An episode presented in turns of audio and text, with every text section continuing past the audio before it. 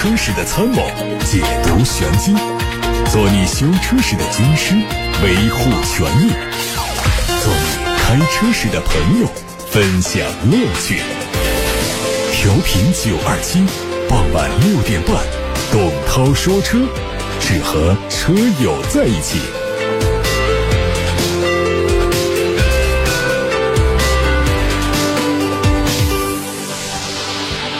各位好，这边是董涛，欢迎大家在六点半到七点半听节目。直播的过程当中，大家可以把选车用车的问题，把汽车消费维权的投诉都发过来。热线电话八六八六开通，还有董涛说车同名抖音和微信公众号都可以留言提问。看新闻，日前包括蔚来汽车、理想汽车和小鹏汽车在内的五大造车新势力纷纷发布了八月份的交付成绩。数据显示，只有一款车型的理想汽车连续两个月位居交付量的首位。凭借理想 ONE 的九千四百三十三辆成绩，理想汽车成为八月份唯一交付量突破八千辆的企业，也成为第一家月销量突破九千辆的造车新势力。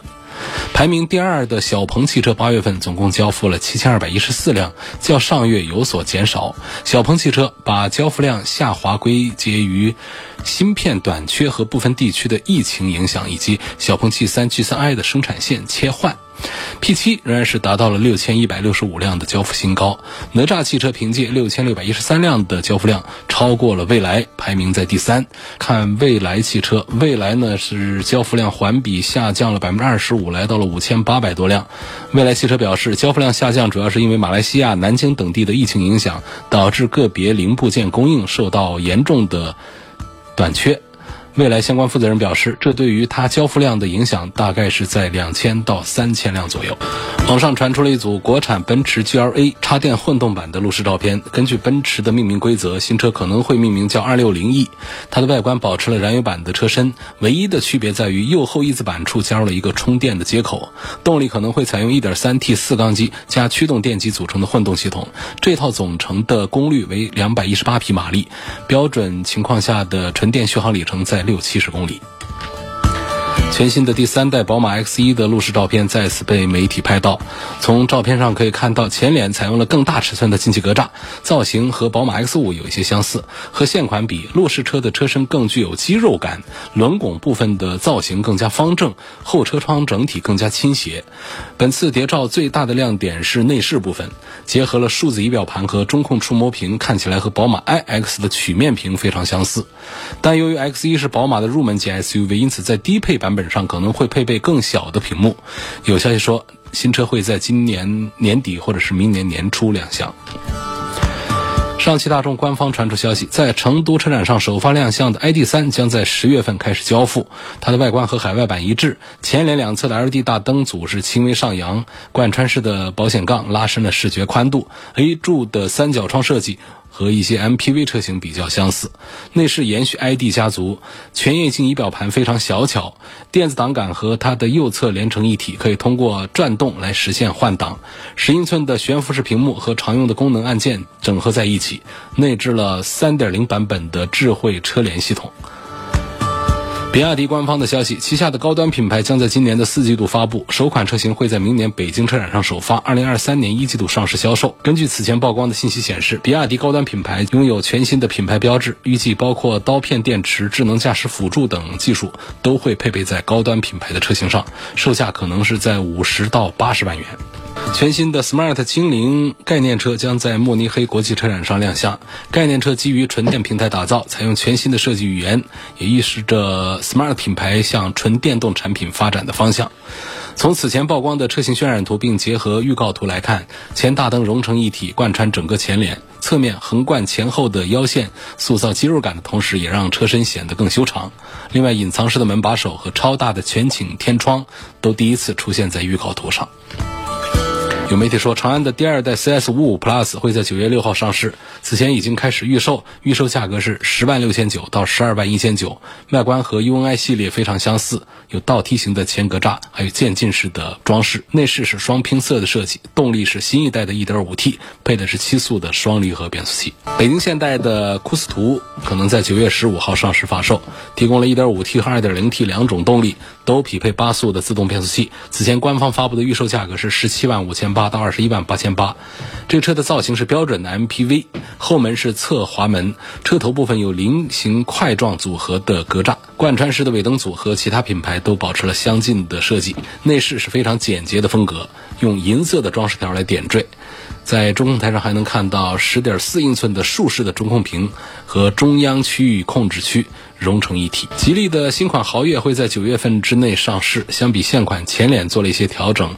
大尺寸的进气格栅配的是直瀑式的中网，另外在配置上做了一些升级，比方说十二点三英寸的中控屏，还有主动座舱清洁新风系统、手机 APP 远程控制和蓝牙钥匙等功能都有提备。另外呢，还有六十英寸的全景天窗可供选装。在成都车展上发布的奇瑞瑞虎8 Plus 鲲鹏一加版会在十月份上市，它的外观和燃油版的瑞虎8 Plus 相似度很高，没有做什么改动。作为奇瑞。鲲鹏混合动力的第一款作品，它的动力是 1.5T 发动机加前双电机后单电机组成的插混系统，百公里加速时间4.9秒钟。各位刚才听到的是汽车资讯，我们现在开始回答大家的选车用车提问。有网友问：本田雅阁有哪些缺点？看来是一个想买雅阁的朋友，关心缺点，优点呢都比较相似。其实这个缺点呢，还得看我们的车主们怎么说。从车主们反映的雅阁的缺点来说，首先第一点，它的缺点是并不多，比较少。因为日系车呢，尤其到了本田的话，各方面做的都是越来越齐头并进，越来越平衡，那没有明显的那种短板。要说有的话呢，网友们反映，比方说它内饰的硬塑料用的比较多，作为一个标杆级别的 B 级车，觉得这个不大合适。啊，另外呢，还有说中央大屏。角度太倾斜，导致有时候看不清楚，而且呢离驾驶位也比较远，开车的时候触摸不到，这都是小细节的问题了。因为车子仪表台宽大了嘛，所以手短了就不容易摸到。第三呢，就是它的排量不大，虽然说绝对。提速的成绩还可以，就是说涡轮迟滞的现象比较严重，深踩油门要等个秒把钟才能够上来。这其实啊，不光是这个小排量什么 1.5T 的、2.0T 的很多车也都是一秒钟左右涡轮的迟滞，所以这也不属于是雅阁的一个专属的缺点吧。第四个呢，就说到它的这个低速堵车的时候呢，有时候会出现。闯动算不上是顿挫感吧，反正就说是一种闯动的那个感觉，看大家是不是都有这样的。因为从我来开这个车，试驾这个车的过程当中，我觉得它的 CVT 变速箱比较平顺。另外呢，还有在胎噪方面，这轮胎的声音呢比较大等等，包括急加速的时候，发动机的噪音比较大。这个跟什么有关系呢？可能还是跟它的排量比较小有关系。一个 1.5T 能够做到将近200匹马力的调教上去的话，那可见它的压榨是非常厉害的。这样的话呢，它就会出现很高的转速，来输出更大的马力和扭矩。这样的话呢，声音它就不那么的轻松。你想象一下，我们那些大排量的 V8 可能声音也很大，但是他们从一开始的时候呢，很低的转速的时候就可以有很大的。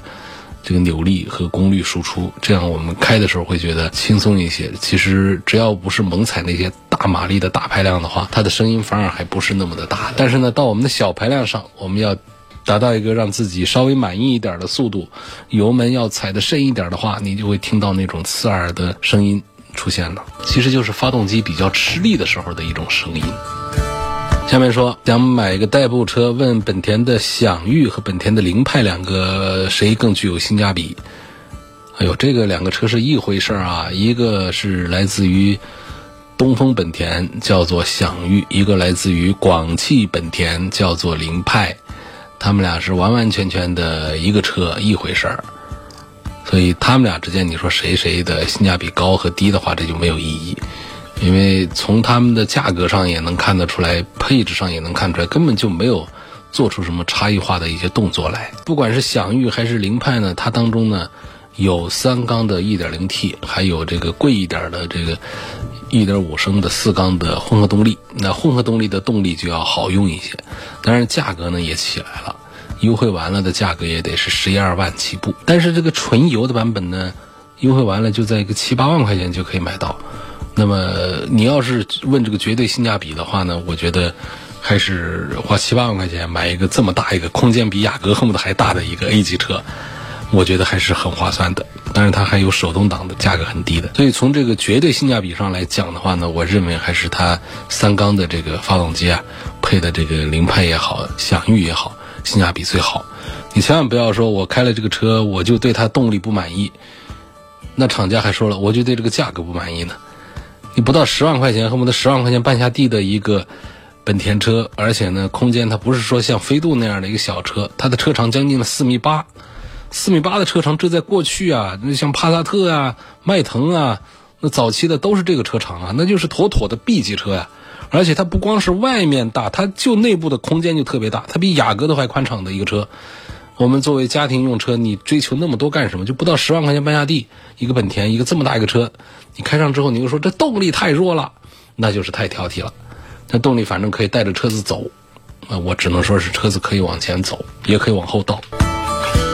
下面有个网友说：“你的节目我是每期都在听啊，就问在网上买的那些东西有没有用？什么车窗胶条润滑剂、三元催化清洗剂等等这样的车辆用品。”有用的，这个首先呢，还是得是销量比较大的大品牌的，这个更有用一些。而且我们稍微懂一点化学上面，知道一点物理上面，知道一点的话，就是这些催化剂啊、清洗剂啊、润滑剂啊，它都是成立的，这不是伪科学，在这个化工领域里面是很容易办到的。所以只要是正经大牌、正经平台上销售的这些东西，而且是比较大的品牌，销量比较大的话，那放心买、放心用，都是有用的。而且国家还有一些相关的环保啊、一些检测啊，有一些法律上的一些控制。一般来说，只要是非三无产品，呃，一个是有用，第二个是危害性，其实都是考虑到了。问蓝图是否值得买，这也是问的人很多，我都怀疑这是不是厂家在安排人，是天天在那儿提问，要我天天说，这不天天给这个蓝图做免费的广告吗？不行啊！有朋友说希望说一说塞纳，这塞纳我相信大家关注度是真高啊，因为在成都车展上大家能看到车。看了车之后就想，这塞纳平常都平行进口，呃，这价格高不可攀。国产之后能卖多少钱？是不是卖二十几万起？这是有可能的。但是呢，这也是官价。我们说这车如果定二十几万，它不加价个五万块钱，你根本就见不着影子。一定会用这种策略。另外呢，在成都车展上，很多媒体看了实车之后呢，呃，给出的印象就是，那做工可是不好。本身它的平行进口车的做工都不好，你到平行进口塞纳的二排去看一看，你不管是跟奥德赛啊，还是跟别克的 GL 八来相比，更不用说来跟高端的这些 MPV 比了，就跟这些走量的这些国内的畅销的 MPV 比，平行进口的塞纳本身在做工方面就做的都不太用心。好在就是丰田的号召力，塞纳的品牌确实是很强大，很多人来买它，质量也确实是好。那么。国产生产之后的塞纳，就现在成都车展上，据说那不是商品车，那是样车，所以做的更粗糙一点。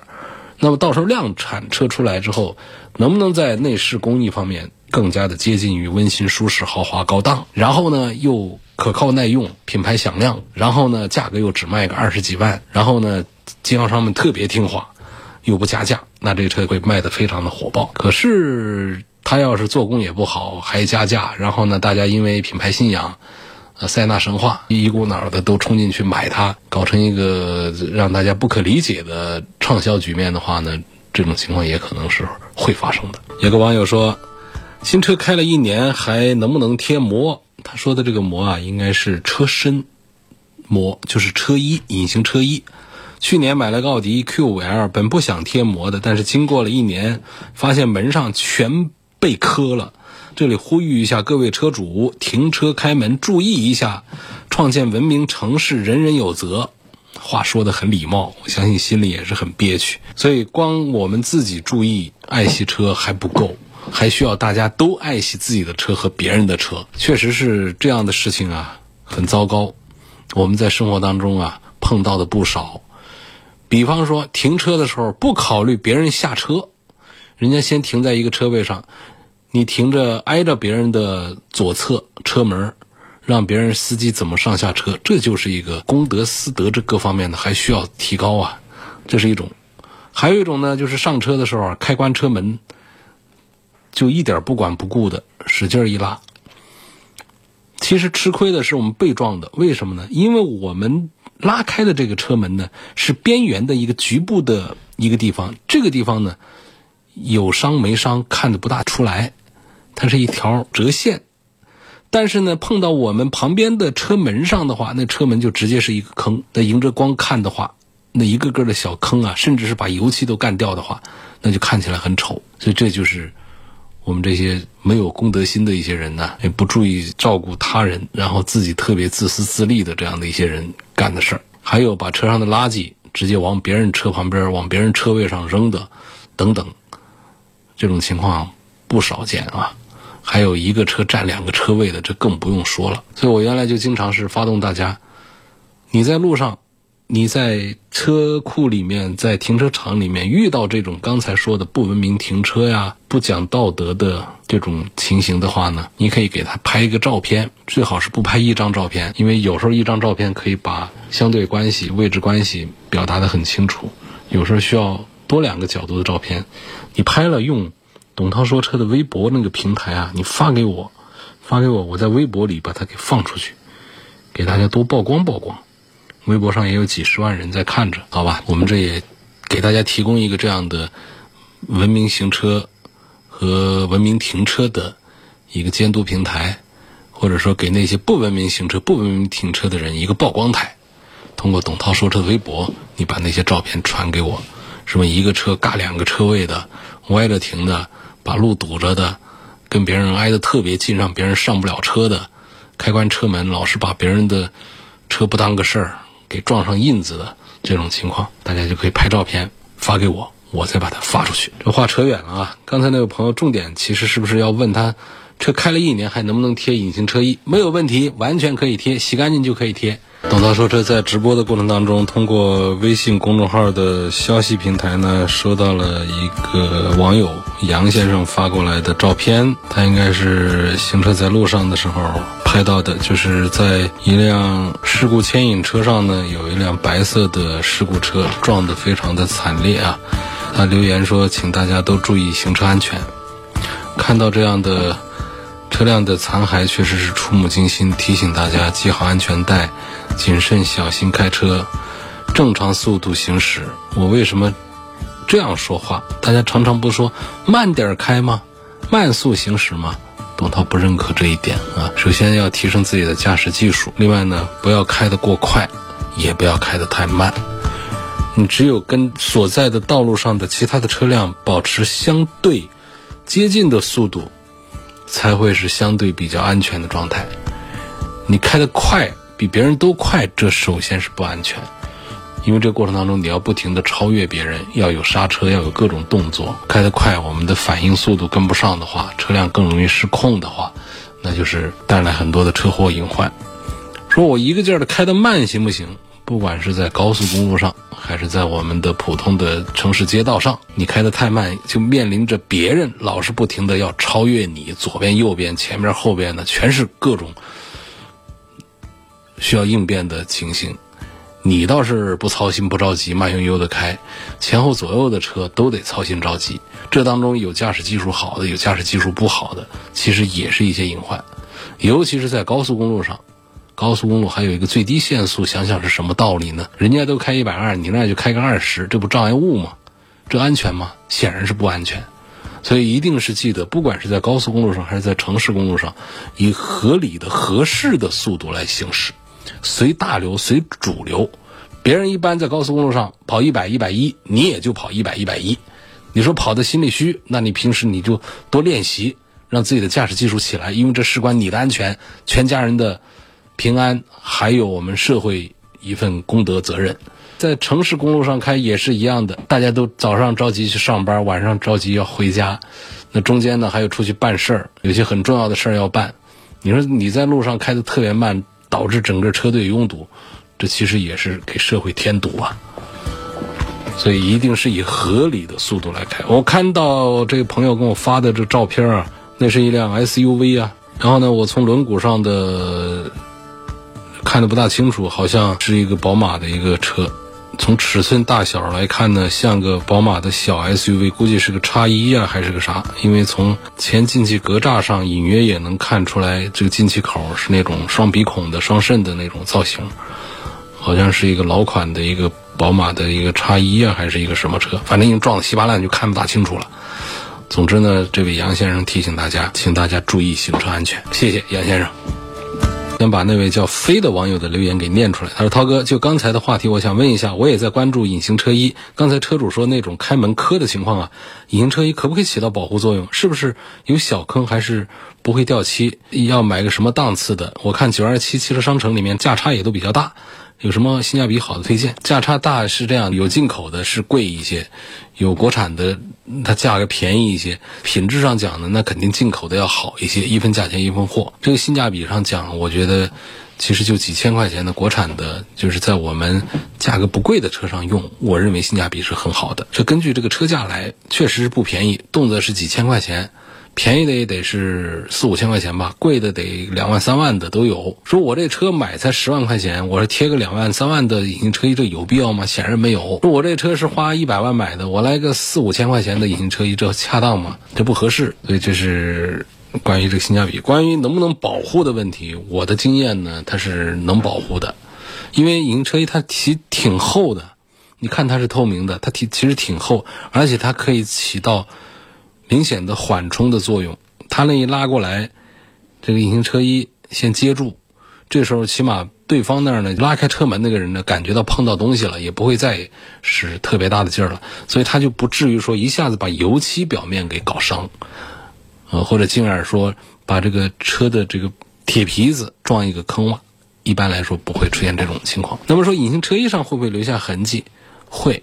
撞的重的会留下，如果轻的话呢，它有一个自我修复的一个功能，而且它本身还不太容易破皮子。